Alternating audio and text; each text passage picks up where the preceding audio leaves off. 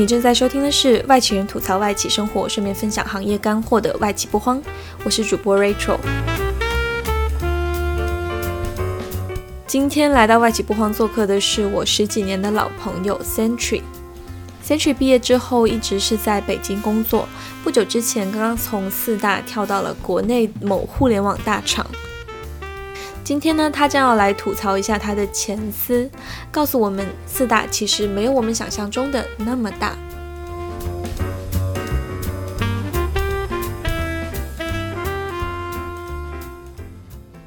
Century 要不要来跟大家介绍一下自己？好的，那个大家好，我叫三曲，然后呢，我现在是一个。搬砖狗在在国内的大厂，但是呢，我的上一份工作其实上是在四大，然后也是我相当于从大学研究生毕业之后的第一份工作。然后呃，之前在四大呢，也是一个狗字辈的，是一个咨询狗哦，只不过现在从咨询狗变成了搬砖狗，所以说没有特别大的区别。然后工作的内容基本上也是比较延续的。然后呢，今天也很高兴来到。呃，这里跟大家分享一下我自己在四大或者说是在外企里头工作的一些相关的一些经验和我自己的一些小的一些有趣的故事吧。欢迎 Century，所以今天是来吐槽前司的就对了。对的，对的，顺便也跟大家说一下，自己从可能从刚开始毕业的一个大学生，一直到经历了在四大工作的三年，然后到现在整个的一个心路历程啊，和中间其中发生的一些特别有趣的小小故事，很想要听你是如何从一个踌躇满志的青年变成一个中年老油条的呢？这个可能就要从。三四年前说起了，你要想像我们啊，呃，大学的时候学的就是财经相关的专业，当时在你不知道在财经的院校，四大看起来就是一个特别的神圣而高级的一个职业和去往的地方。对，特别是因为像我们的呃大学的院校，可能不是国内特别一流的呃那种财经类的院校，那对我们这样的学生来而言，可能说能进到四大就是一个。比较好，或者说是呃最优的几种选择之一了。记得我现在工作四年，差不多四年了嘛。当时其实上在国内财经类可选的话，四大是一个比较好的选择。那么呃其他的像那些大厂，其实上当时还没有说完全的孵化起来，所以说可能相对而言，大部分学生会去选择去进入到四大。所以基本上四大当时就是一个。一个最好的选择，或者说其实很难进。它其实上，呃，难不难进，这可能是要等你真的进入之后才能评估得了。但是当时其实上，它会给人营造一种氛围，是它的确很难进，它的确是一个比较，呃，优质的一个好的这样的一个选择。从面试的阶段。你就会感觉到，其实跟你参与面试的这些人，要不就是从国外的呃知名的院校毕业回来的，要不然就是说国内的知名的一些一流啊，或者说呃双一流的这样的一些大学。所以说你会在面试过程中，就会给你营造出一种什么氛围，就是说，嗯，这个工作对对你而言就是一个特别好的机会，因为你看一下跟你竞争的人都这么的优秀，都是精英。对对对，所以当时会给你这样的感觉。那么呢，再加上其实上我们当我当时投的线条又是咨询线条，那么咨询线条对我们而言，可能之前接触到的都是从美剧啊，或者从相关的书籍杂志里头看到，你就会觉得是哇，都是那种帮企业做并购啊，或者说去给企业做大的战略的咨询，怎么呃怎么样去呃做五年啊十年的规划，可能涉及到企业的投钱，一投可能就是。几个亿、十几亿的这样资金往下投去做规划，但是你可能实际进去之后呢，你发现你面临到的工作可能不是你所想的这一个环节，因为其实上四大对，是说对了，写 PPT 可能是四大里头最占据你工作时间百分之八十的时间，就是你怎么把你的成果包装成一个特别优秀的 PPT，然后输入给客户。所以今天我们就来帮大家。拿开这些四大的滤镜好了。对对，是的，是的，就是其实像我刚刚也说到了，在你从一个刚毕业的大学生面临到你投简历啊，你面试过程中，四大给你的，或者说从你整个大学期间吧，四大给你的这种呃飘在云层上的感觉，到你真正的进入之后，你可能进入之后也是分阶段的，像我呃刚。我自己啊，我自己可能感觉我在师大的三年，嗯每一年都有不同的一个体验。我刚去的第一年，真的是一个像打了鸡血的那样的一个、呃一个人一样，就是对。我我记得当时啊，有一个特别有意思的事情是，我有一个嗯嗯同事说啊，我觉得我现在工作好无聊啊，每天都在干重复性的工作。我当时义正言辞跟人家说，我说你不要这么想你的工作，你要想你现在干的每一个事情都在你大学的时候是你没有接触过的，你现在就在学习新的东西，嗯你在给自己输入能量，帮帮助自己成长。打鸡血小能手。对，真的，我在工作的第一年的时候，真的说了这样的话。我而我说这些话的那个背后原因是我真的，我真的相信我背后的这套逻辑，就是我当时是真，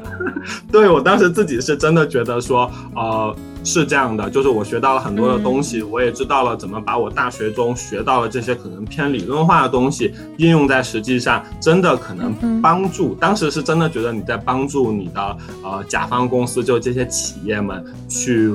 完成了一些东西，或者说是帮助他们改善了一些他们的流程，所以是很有使命感的。对，当时是觉得很有使命感的，这是我第一年的时候一个整体的一一个状态，因为第一年也是你最愿意去投入去干活的，所以一个项目里头，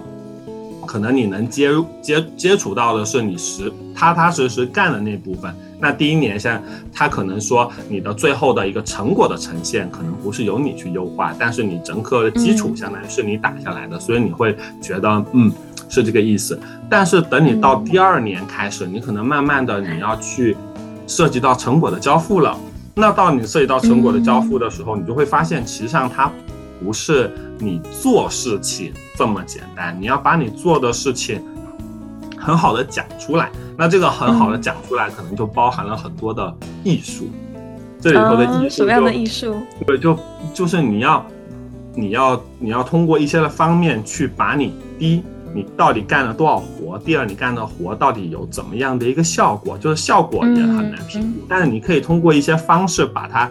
很好的展示出来。就比如说，你实际上只看一份东西，对你可以说你看了一百份，但因为过程中也没有太多人监督你，就是 你就是你实际拿到了一百分，你实际是拿到了一百分，可能可能，但是你可能没有来得及看，或者说你实际上是看十份，你就发现了一个特别严重的问题，那你可以说我是看一百分发现但是这个是很不很不推荐大家，但是其实上我就是说会有这种就是 讲回来，就就是这种善意的夸，也不叫善，就是善意的放大，对，就是要显示你的一个一个工作的一个相关的一个成果吧，你到第二年会。开始对，因为客户他这种事情，嗯，是因为客户他买的是你一个咨询师的工作量，或者一个团队的那个工作量吧。等于说，虽然你也要交付，也有出成果，但是你也要显示出，就是这团队付出了很大的努力，这样子的。对对，是的，是这样的。但是说到这个咨询师工作的量，其其实上呃。就是其实上客户是明白说你不用投入这么多，或者说现在慢慢的，其实上呃对于这个嗯国内的客户而言，他其实上也看透了四大的一些套路，嗯、所以他会他会一步一步的去压缩你的成本。它会让你不断的降价，不断的降价。就是你，你想想，就是你其实上，如果你有一个跟你合作关系比较稳定的客户，一般客户是不会有哪个客户说是你今年做这个东西，明年把这个东西延续开来再做一点，我会给你比之前更高的报价。那客户肯定会一年、嗯、一年、一年、一年去压缩价格。那压缩价格对我们带来的成果的一个问题就是说，你可能能拿到的。做基础工作的小朋友可能就没有这么多，所以这可能是刚刚说，因为刚刚说到第二年嘛，这可能是转到第三年之后你的一个困惑，因为到第三年的时候，基本上你从已经从一个 staff 变成一个 senior accountant 了，就是你要去带领一个团队，你要去对你的产出、对你的交付去负责任了。这个时候，相当于说，呃，老板或者经理对你的期望啊，他其实上不是完全期望你说你只能干活。他会希望是能把这个项目完整的交付出来，不用他们花太多的心思。但是这个一个项目的交付，它不能没有基础，没有干活的基础。所以这个时候你会发现在呃客户不断压缩成本的这样的一个条件下，你能拿到的呃干活的基础，或者说他们已经不太不太行了，那你就得想办法去一直包装、包装再包装，所以这个就会让对让我慢慢的就会感觉到，对，你会让你感觉到和你刚刚工作开始第一年跟第二年不同的一个感觉了，或者说像你不愿意那么过度的去包装，你有那个原原则跟坚持在，那那你就得自己上手去既做，嗯，又包装。嗯，你就相当于说，发电，对你干的活变多了，但是你所拿到的钱，其实上是没有说在这个程度上去进行。这个是很反人性的一件事，我觉得 human nature 是不会这么做的。对，所以这呃，相当于回到了说，就是因为从你毕业开始，这四大给你整个整个营造了这种稀缺感的氛围，会让你感觉到这份工作特别的。嗯，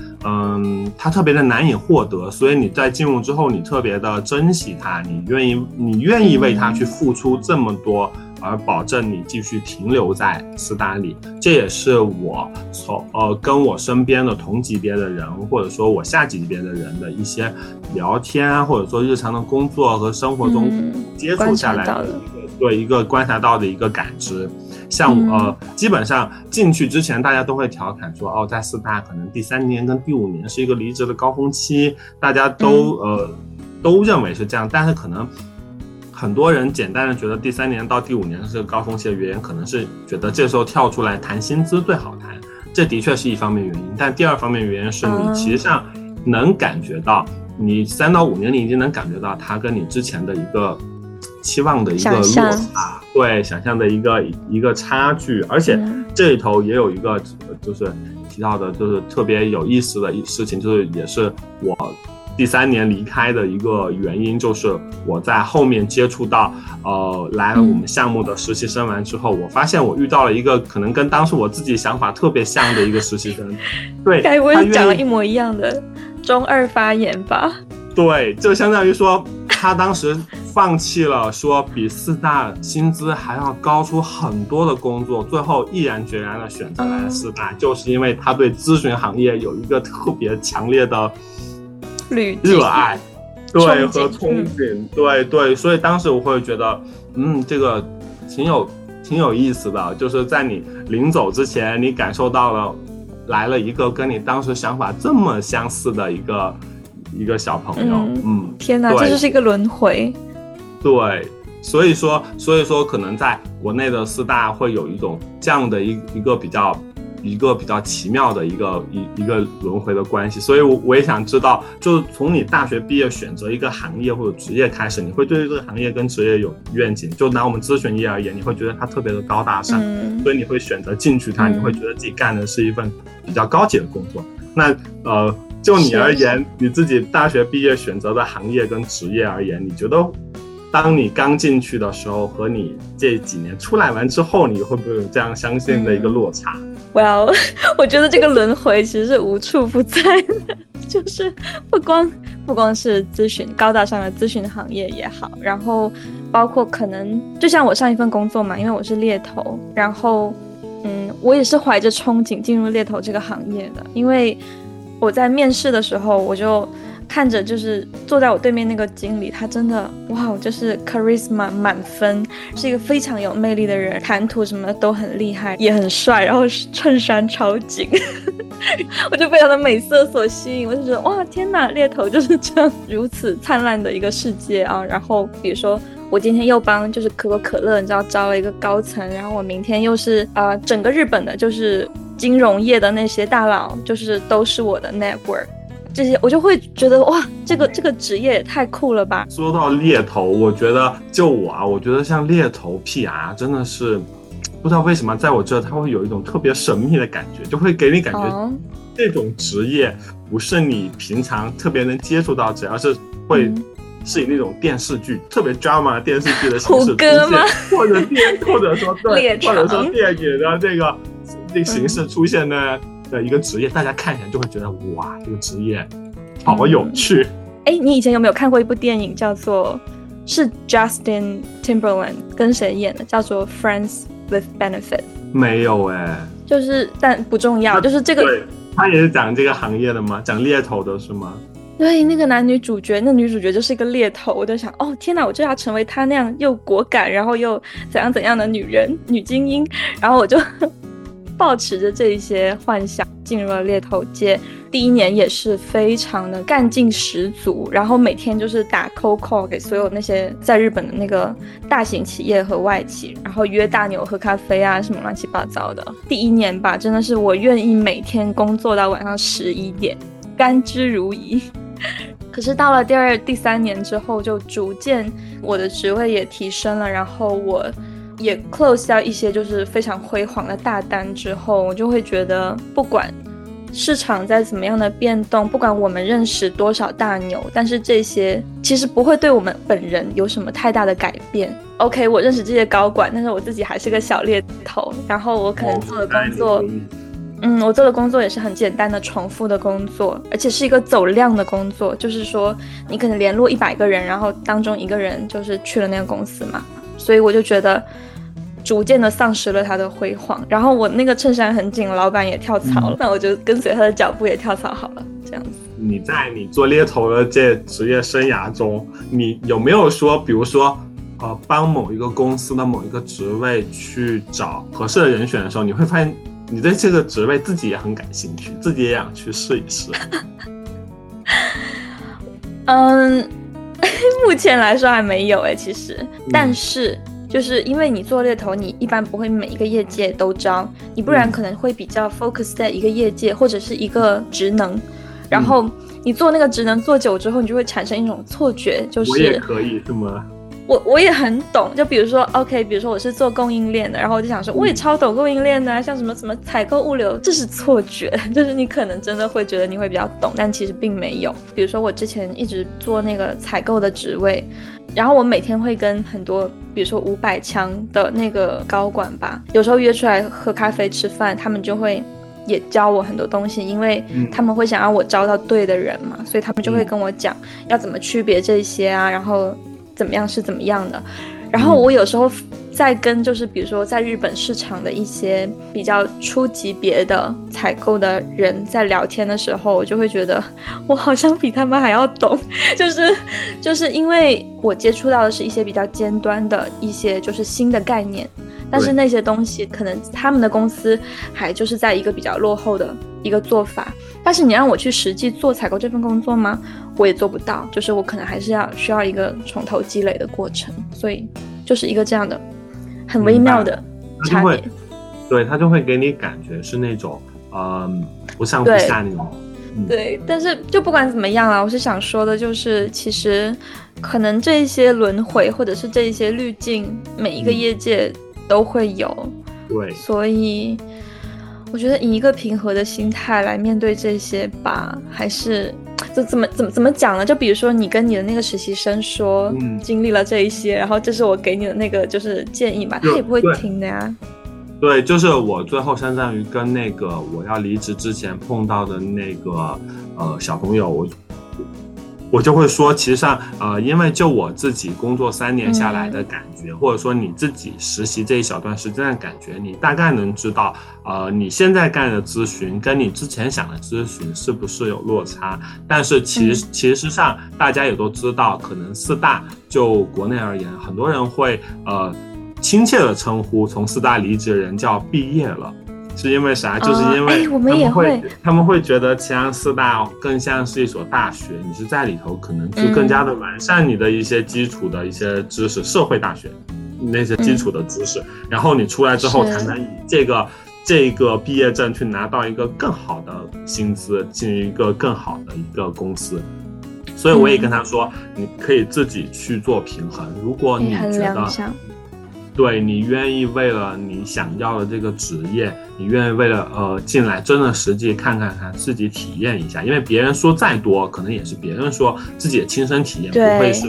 一致的嘛。对，所以如果你觉得你愿意为了第一年到第三年每年十万元薪资的落差都要来体验，那你就可以来。要不然，我觉得我建议你还是先想想。对，嗯，确实确实，我觉得这个还蛮中肯的。还有就是子非鱼，对吧？所以就是可能他们真的就是会喜欢，因为像我，我离开公司之前就是招进来我们公司的一个后辈，但是现在就是成为了我一个特别好的朋友，他就非常的 enjoy 这份工作，而且他是真的。我也不知道有没有到使命感，但是他每天觉得他的工作是很有意义的，就是可能跟我当时进咨询那种，跟我当时进，跟我当时进猎头这个行业，跟我当时进猎头这个行业的那个可能比较功利性的滤镜又是不一样。他可能是真的有在就是感受这份工作给他的快乐，那所以我觉得人跟人确实是有不同的，所以就呃，当然意见我们也会给。但是就是年轻人就自己做选择，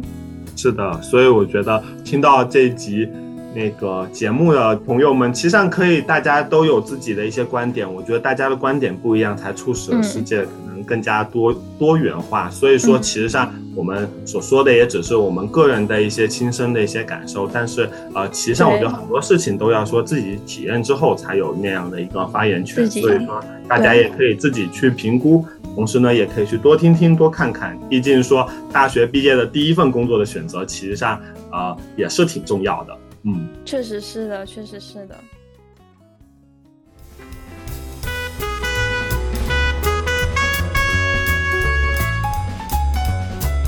今天的外企不慌就到这里。不过我们的四大滤镜呢还没有摘完，因为接下来的一期我和 Century 会继续跟大家聊一聊。以四大为主的一些外企的其他的滤镜，如果你想知道我们想象中的外企和实际上的外企会有哪些落差的话，记得订阅一下外企不慌哦。这里是外企不慌，我是 Rachel，感谢你的收听，我们下周一通勤时间见。